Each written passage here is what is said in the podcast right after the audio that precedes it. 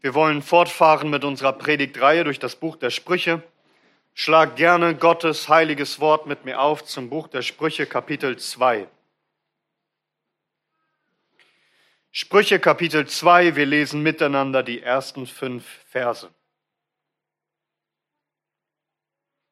Und hier heißt es in Gottes heiligem Wort. Mein Sohn, wenn du meine Reden annimmst und meine Gebote bei dir verwahrst, so dass du dein Ohr aufmerksam auf Weisheit hören lässt, dein Herz neigst zum Verständnis, ja, wenn du dem Verstand rufst, deine Stimme erhebst zum Verständnis, wenn du ihn suchst wie Silber und ihm nachspürst wie nach verborgenen Schätzen, dann wirst du die Furcht des Herrn verstehen und die Erkenntnis Gottes finden. Amen. Amen. Lasst uns beten. Unser Gott und Vater im Himmel, wir möchten dein Reden annehmen und verwahren, aufmerksam darauf hören und es zu Herzen nehmen, dass unser Herz allem zugeneigt ist, was du sprichst. Wir rufen zu dir, wir wollen erforschen, was du gesagt hast und wir bitten dich, dass du uns deine Furcht erkennen lässt, ja uns dich selbst zu erkennen gibst, dass wir dich kennen, unseren heiligen und barmherzigen Gott. Dies beten wir in Jesu Namen. Amen. Amen. Nehmt gerne Platz.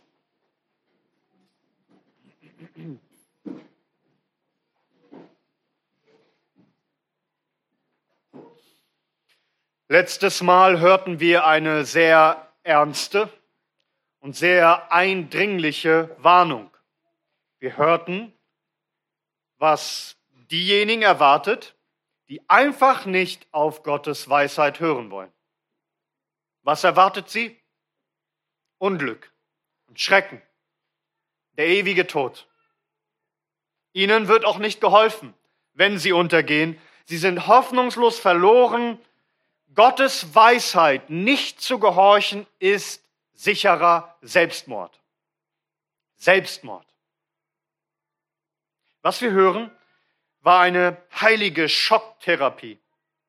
Dass wir das Rufen der Weisheit Gottes ernst nehmen, es nicht ablehnen, sondern vielmehr umkehren hin zu Gottes Weisheit.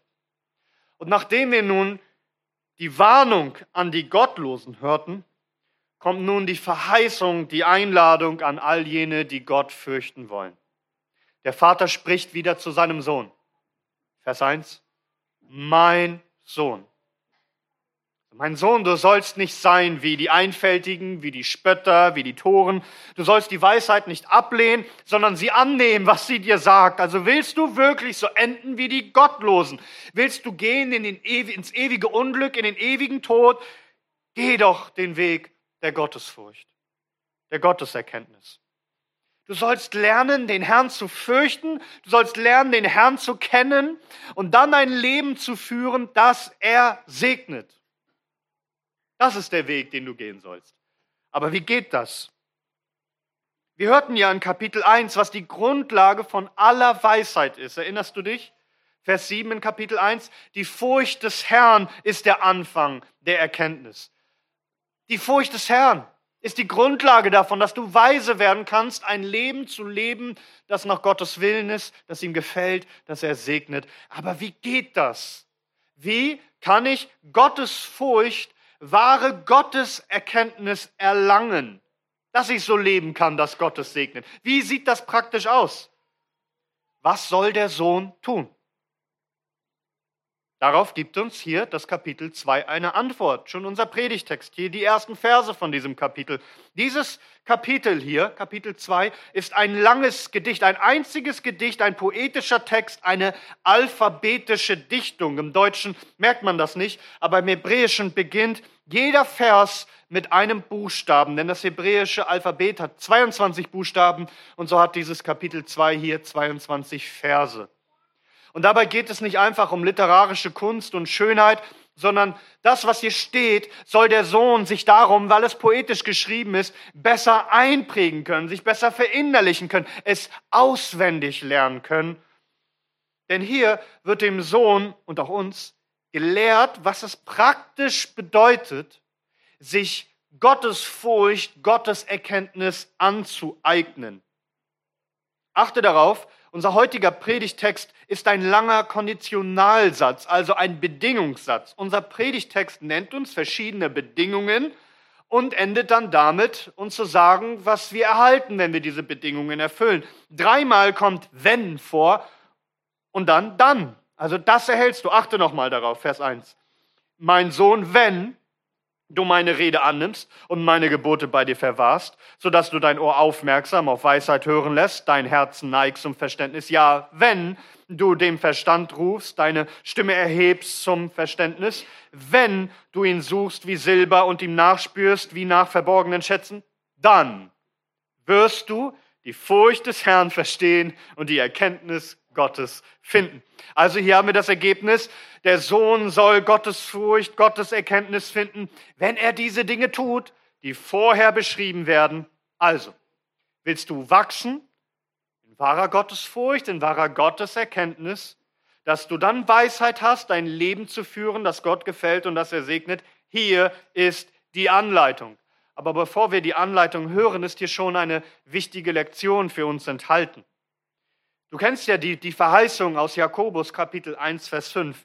Wenn aber jemand von euch Weisheit mangelt, so bitte er sie von Gott, der allem willig gibt und nichts vorwirft, und sie wird ihm gegeben werden. Aber wie sieht das aus, wenn Gott uns Weisheit schenkt? Wir lernen hier durch Sprüche 2, dass du Weisheit nicht einfach passiv, tatenlos empfängst, sondern denke mal an das Vaterunser. Wenn wir beten, Vater, unser täglich Brot gib uns heute. Sag, wie wird Gott dieses Gebet erhören? Indem er deine harte Arbeit segnet und dir gibt, was du benötigst. Das heißt, Gott verspricht nicht faulen und trägen, sie zu segnen mit Brot. Denn wer nicht arbeitet, soll nicht essen. Das heißt, wenn wir um Weisheit bitten, dann vertrauen wir darauf, dass Gott uns die Weisheit gibt, nämlich wie? Indem wir im Glauben uns fleißig bemühen, diese Weisheit uns anzueignen. Gott gibt Weisheit in einem Lernprozess. Das ist die Anleitung, die wir hier finden. Erstens, wir haben drei Wenn, also haben wir drei Anweisungen, die wir uns zu Herzen nehmen wollen. Erstens, arbeite ganz genau an deinem Zuhören. Wie du auf Gott hörst und wie du es dir zu Herzen nimmst, das ist die Grundlage. Arbeite daran. Verse 1 und 2. Mein Sohn, wenn, meine, wenn du meine Rede annimmst, meine Gebote bei dir verwahrst, sodass du dein Ohr aufmerksam auf Weisheit hören lässt, dein Herz neigst zum Verständnis. Hier müssen wir beginnen. Mein Sohn, wenn du meine Rede annimmst, noch einmal, die Erziehung Gottes beginnt beim Hören. Es ist Hörtraining. Du musst lernen zu gehorchen und ganz genau zuzuhören. Weisheit beginnt auch damit, dass du als erstes den Lehrer annimmst, den Gott dir von Anfang an gegeben hat. In manchen Fällen ist nicht der Fall, aber Vater und Mutter gegeben als deine Lehrer, die dir Gottes Gebote weitergeben sollen. Die erste praktische Anwendung und Anweisung ist die, dass du annimmst, was Gott dir sagt durch deinen Vater. Die Lehrer, die Gott dir gegeben hat, dass du zuhörst, dass du ganz genau zuhörst und dieses Reden annimmst, wie die Berührer, von denen es heißt in Apostelgeschichte 17, Vers 11. Diese aber waren edler als die, die in Thessalonich. Sie nahmen das Wort mit aller Bereitwilligkeit auf. Hast du das gehört? Hier muss es starten dass du Gottes Wort, sein Reden mit aller Bereitwilligkeit aufnimmst. Das heißt, du widersprichst nicht, sondern du stimmst Gott zu dem, was er sagt. Du willst ein guter Boden sein, wie in dem Gleichnis von dem Seemann, der aufnahmefähig ist, der das Wort aufnimmt. Denn es gibt einen gewaltigen Unterschied zwischen bloßem Hören und das Gehörte anzunehmen. Annehmen heißt, dass was man gehört hat, gehört hat, trifft bei dem Hörer auf Zustimmung. Ich will es empfangen. Dein Wort ist willkommen bei mir. Es ist gut, es ist richtig, es ist nützlich, es ist göttlich, es kommt von dir. Ich nehme es an. Damit müsst ihr beginnen, liebe Kinder. dass wenn ihr Gottes Wort hört, von eurem Papa, von eurer Mama, hier gepredigt oder wenn ihr es lest, dass wenn ihr es hört, dass ihr diese Einstellung habt, ich möchte dieses Wort annehmen. Ich, müsst, ich möchte es bejahen. Ich, ich möchte nicht streiten, sondern diese Entscheidung treffe ich für mein ganzes Leben. Gott, alles, was du sagst, ich nehme es an. Nicht nur, um mich zu informieren, sondern dass dein Wort mich überführt und korrigiert und dirigiert, also mein Leben verändert und bestimmt in allen Dingen. Wenn du was zu mir sagst, Gott, mein Herr, ich sage Ja und Amen zu allem. Zu allem. Und wenn du dann diese Einstellung hast und sagst, ich, ich nehme sein Wort an, dann auch mit der Einstellung, es nicht wieder herzugeben, es nicht wieder loszulassen. Darum heißt es weiter, Vers 1, mein Sohn, wenn du meine Rede annimmst und meine Gebote bei dir verwahrst. Also wie im Tempel Salomo, wo die Bundeslade war. Und was war verwahrt in dieser Bundeslade? Unter anderem die zehn Gebote. So sollst du in deinem Herzen die zehn Gebote verwahren. Das, was dein Vater und deine Mutter dich lehrt, im Inneren. So wie Maria es tat, die die Worte des Engels hörte über ihren Sohn. Da heißt es in Lukas 2, Vers 19, Maria aber bewahrte alle diese Worte und erwog sie in ihrem Herzen. Sie bewahrte sie. Sie bewegte sie. Oder wie es heißt im Psalm 119, Vers 11, in meinem Herzen habe ich deine Worte verwahrt, damit ich nicht gegen dich sündige. Also nicht nur Gottes Worte annehmen, sondern sie auch wie ein Schatz verwahren im Inneren, dass du sie dir einprägst, dass du sie inwendig, auswendig lernst, dass du sie abspeicherst, immer wieder abrufen kannst und sie nicht vergisst. Es wirklich im Herzen zu verwahren, dass es nicht mehr verloren geht und nicht gestohlen werden kann. Und wie zeigt sich das, wenn man Gottes Wort wirklich annimmt und, und wirklich verwahren will? Vers 2, so, dass du dein Ohr aufmerksam auf Weisheit hören lässt. Gott hat dir Ohren gegeben und du sollst nun deine Ohren aufmerksam hören lassen auf die Weisheit. Das heißt, das Wort Gottes anzunehmen, im Inneren zu bewahren, bedeutet, dass du deine Ohren wirklich auf das Reden der Weisheit richtest. Das heißt, voller Aufmerksamkeit zuhörst. Jesus, unser Herr, hat einmal gesagt in Lukas 8, Vers 18, gebt nun acht, gebt ganz genau acht, wie ihr zuhört. Wie ihr zuhört. Nicht wie bei so einem Schüler, der der im Unterricht gar nicht folgen will, der das gar nicht ernst nimmt, dem das gar nicht so wichtig ist, der irgendwie träumt, aus dem Fenster schaut, Däumchen dreht. Nein, Sohn, du musst wirklich zuhören. Deine Ohren müssen gespitzt sein, volle Konzentration, mit Ernsthaftigkeit dabei sein. Und du musst wissen, es gibt so viel Ablenkung in dieser Welt. Alles will dich davon abhalten, der Stimme der Weisheit dein Ohr zu leihen Du musst dich wirklich entscheiden. Du musst sagen, meine Ohren sind gerichtet auf Gottes Weisheit und nicht auf die Stimmen dieser Welt. Darum, wie hörst du zu, liebes Kind? In der Familienandacht. Wenn Papa dir vorliest aus Gottes Wort. Wie hörst du zu in der Gemeinde, wenn du hier sitzt? Wartest du darauf einfach, dass der Gottesdienst vorbei ist und du sitzt sozusagen deine Zeit ab? Oder sind deine Ohren gespitzt? Hörst du zu? Willst du zuhören auf alles, was gesagt wird? Und zwar alles hören wollen mit ganzer Aufmerksamkeit. Wozu? Vers 2. Sodass du dein Ohr aufmerksam auf Weisheit hören lässt, dein Herz neigst zum Verständnis. Also, das ist entscheidend.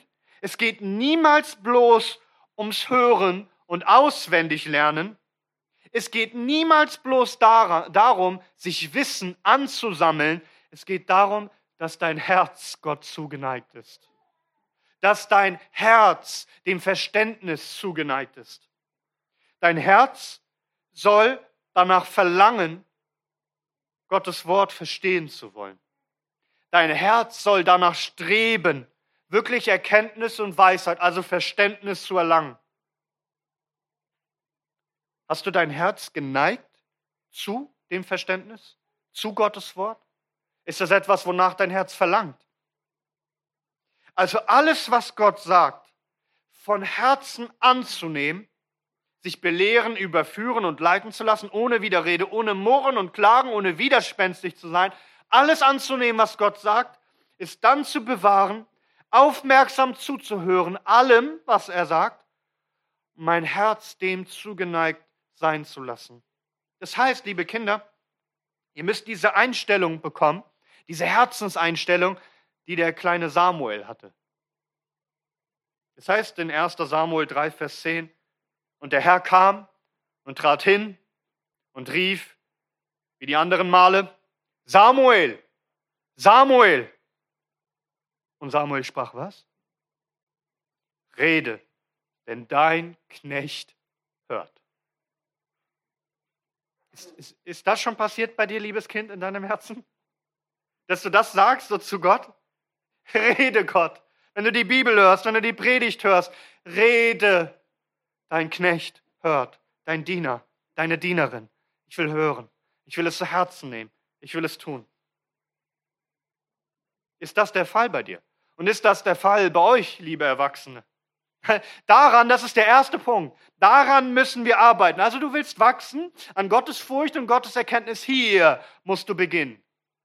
Wirklich zuzuhören. Wirklich anzunehmen. Wirklich zu verwahren, wirklich zu Herzen zu nehmen, dass das Wort Gottes an dir ergeht. Nicht spurlos an dir vorbeigeht, sondern dich trifft in deinem Herzen. Aber das ist nicht alles. Zweitens, arbeite an deinem Gebet. Vers 3. Ja, wenn du den Verstand rufst, deine Stimme erhebst zum Verständnis. Du sollst nicht sagen, also wenn Gott mir Gottes Furcht, Gottes Erkenntnis geben will, dann, dann wird er das schon tun und dann legst du deine Hände in den Schoß. Vielmehr sollst du deine Hände erheben zu Gott. Du sollst zu ihm rufen. Wir haben gerade in unserer Lesung im Psalm 119 gelesen, wie der Psalmist sagt, zu deinen Geboten erhebe ich meine Hände, zu deinen Geboten, die ich liebe. Ist das der Fall bei dir? Salomo lehrt uns hier, wie wir rufen sollen oder wie wir beten sollen, nämlich in bestimmter Weise. Er sagt, ja, wenn du dem Verstand rufst, deine Stimme erhebst zum Verständnis. Seht ihr, dieses Gebet ist dringlich. Du rufst, du rufst, du erhebst deine Stimme, du wirst lauter, wenn eine Sache dringlich ist. Das heißt, wenn du deine Not erkennst dass du sein Wort von dir selbst aus nicht verstehen, nicht verwahren, nicht tun kannst. Wenn du von dir selbst aus, wenn du merkst, dass du von dir selbst aus sein Wort nicht so zu Herzen nehmen kannst, wie du es gerne wolltest, wozu sollte das führen, wenn du deine Not erkennst? Dass du rufst zum Verstand, dass du deine Stimme erhebst zum Verständnis, es ist eindringlich. Du hast deine Not erkannt und du rufst, wie als würdest du den Verstand anrufen, deine Stimme erheben zum Verständnis. Man kann auch Einsicht mit Einsicht übersetzen.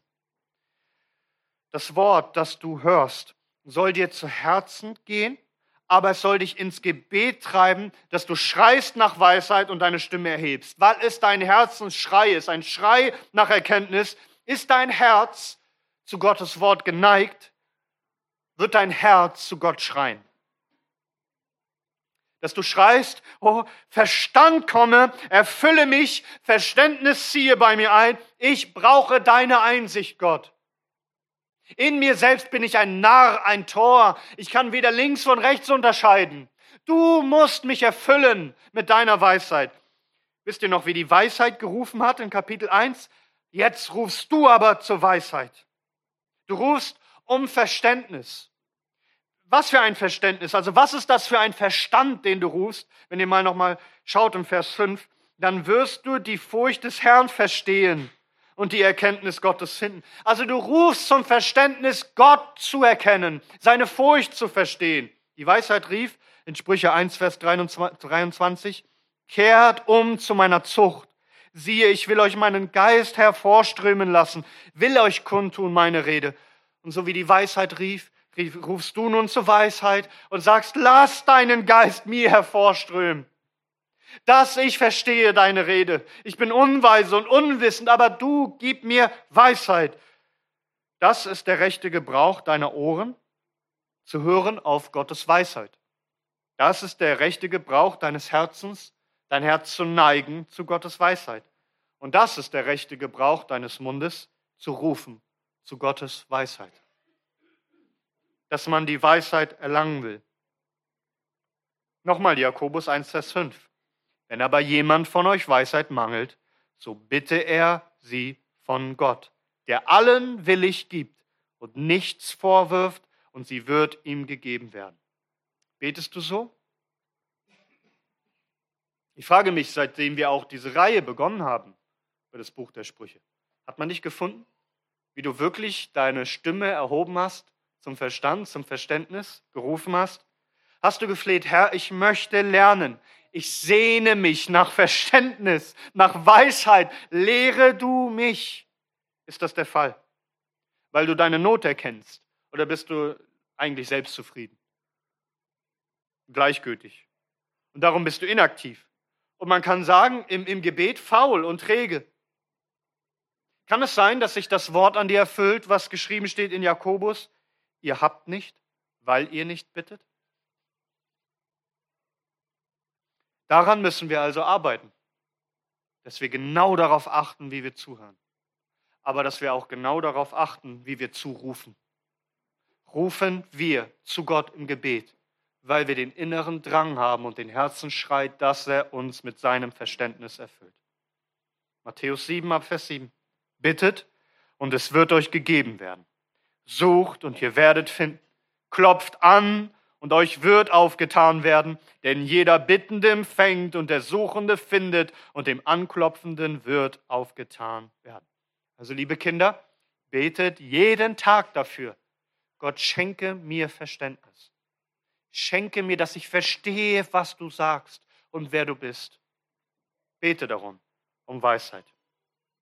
Nun, wenn ein Verlangen da ist, dann drückt sich das im Gebet aus, aber es drückt sich auch in der Tat aus, nämlich es wird sich daran zeigen, dass du eifrig forschen wirst.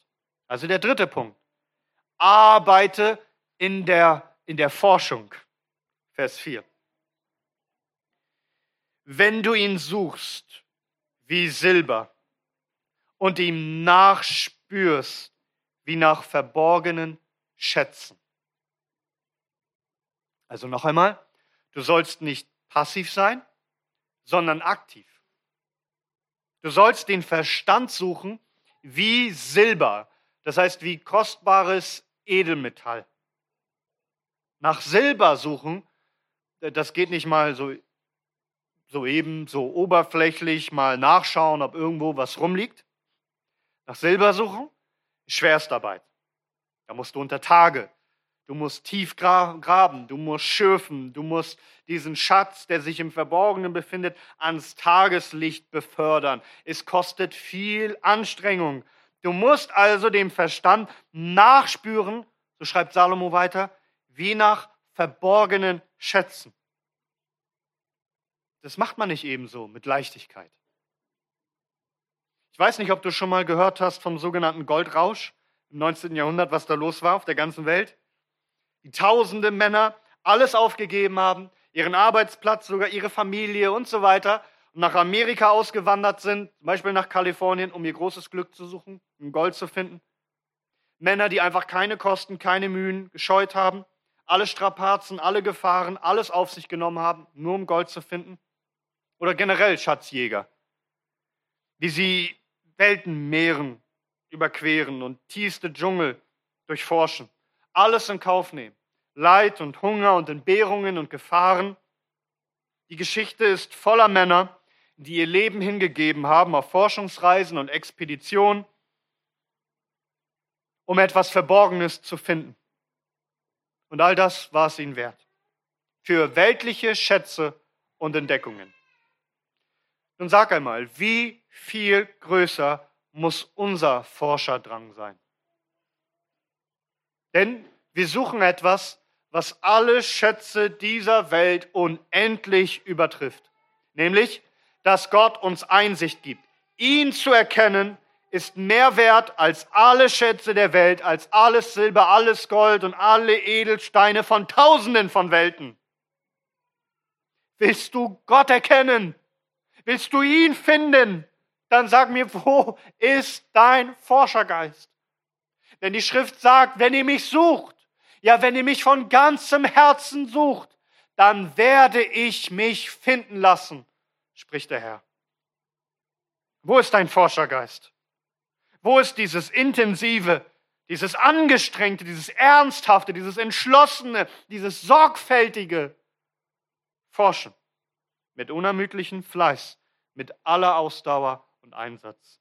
Es ist erstaunlich, viele es gibt, die sagen, dass sie jahrzehntelang Christen sind.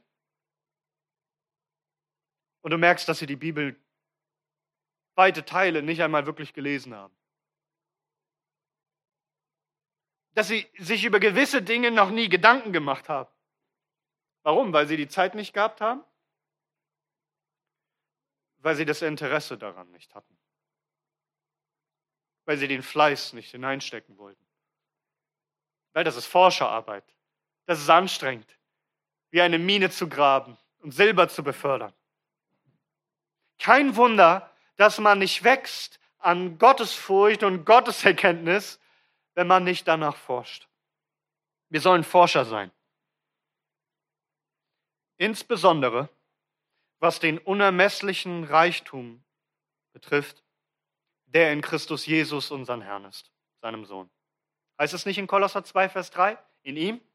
In ihm sind verborgen alle Schätze der Weisheit und der Erkenntnis. Hast du dir jemals Gedanken gemacht über dieses Wort verborgen, Apokryphos im Griechischen? Also geheim, versteckt, verborgen. In Christus sind unendliche Reichtümer der geistlichen Segnungen der Himmelswelt, alles in ihm. Sag, forschst du diese unausschöpflichen unausforschlichen Reichtümer in Christus. Es ist uns offenbart, den Heiligen, wie es heißt in Kolosser 1, Vers 26. Für uns ist es da zum Entdecken, zum Genießen, zum sich daran zu erfreuen, zum Wertschätzen, zum Jubeln über Christus. Also Kinder, liebe Kinder, werdet Forscher. Erforscht Christus, erforscht sein Wort, seid eifrig und entschlossen, studiert die Bibel fleißig, mit intensivem, darüber nachdenken und im Herzen bewegen und auch viele Fragen zu stellen. Euren Eltern, was bedeutet das? Sinnen nach über Gottes Wort Tag und Nacht. Ist das der Fall bei dir? Bist du ein Forscher, ein Schatzsucher in Bezug auf Gottes Wort, auf seine Weisheit? Nun, jetzt haben wir diese drei Bedingungen gehört. Nochmal, ab, noch einmal ab Vers 1. Mein Sohn, wenn du meine Reden annimmst und meine Gebote bei dir verwahrst, so dass du dein Ohr aufmerksam auf Weisheit hören lässt, dein Herz neigst zum Verständnis, ja, wenn du den Verstand rufst, deine Stimme erhebst zum Verständnis, wenn du ihn suchst wie Silber und ihm nachspürst wie nach verborgenen Schätzen, dann, jetzt kommt das, was du erhältst, den Lohn deiner Mühe. Dann was ist das Ergebnis? Vers 5. Dann wirst du die Furcht des Herrn verstehen und die Erkenntnis Gottes finden. Wer sucht, wird finden.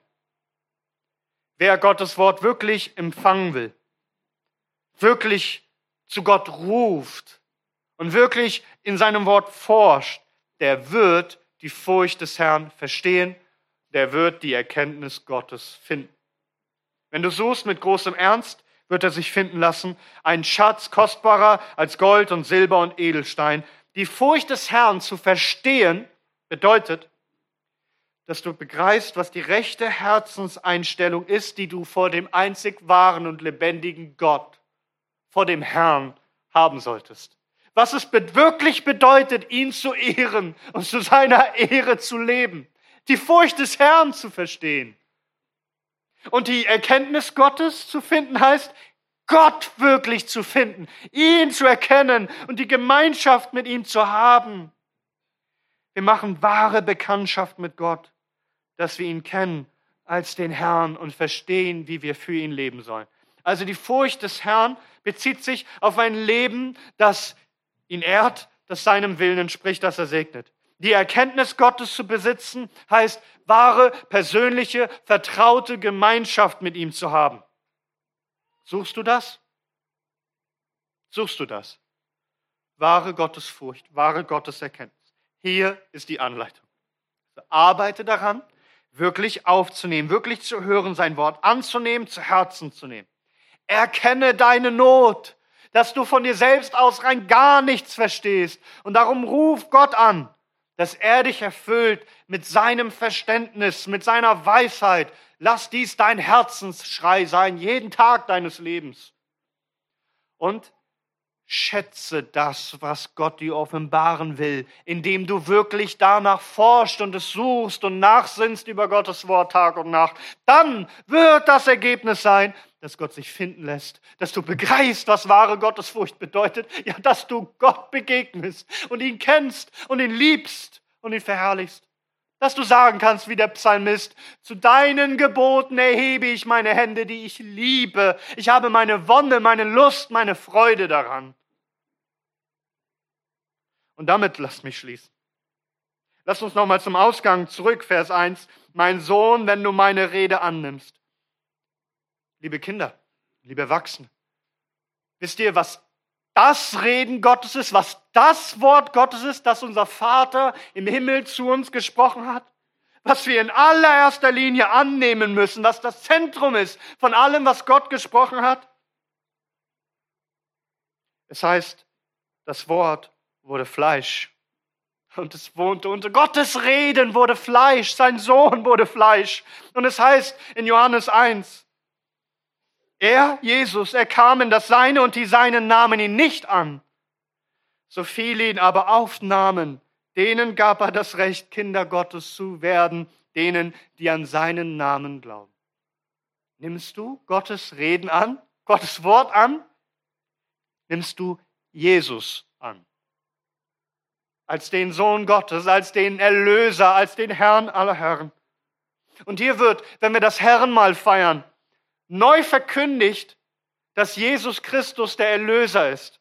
Jedes Mal, wenn du das Herrenmal siehst, wenn du nicht dran teilnimmst, liebe Kinder, wenn ihr zuseht, was dort passiert, es heißt in 1. Korinther 11, Vers 26, denn so oft ihr dieses Brot esst und den Kelch trinkt, verkündigt ihr den Tod des Herrn, bis er kommt. Das heißt, dir wird Sonntag für Sonntag vor Augen gemalt, Jesus Christus, der Gekreuzigte dass du einen Retter brauchst.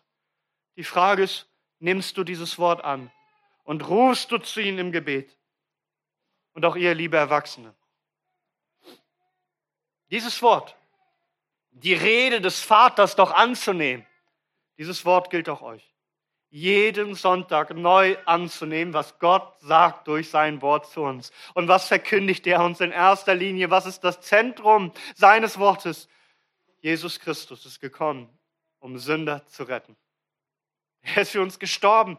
Er hat sein Leib, sein Blut für uns gegeben, damit, wenn wir ihn doch nur haben, wir Vergebung und das ewige Leben, den Vater im Himmel haben. Und so lasst uns kommen Lasst uns neu diesen Schatz, der Jesus Christus selbst ist, lasst uns ihn annehmen, lasst uns ihn wertschätzen, lasst uns ihn anbeten, lasst uns unsere Hände erheben zu Gottes Wort, das lebendig geworden ist in Jesus Christus. Und lasst uns unsere Wonne an ihm haben, denn gepriesen sei sein wunderbarer Name in alle Ewigkeit. Amen.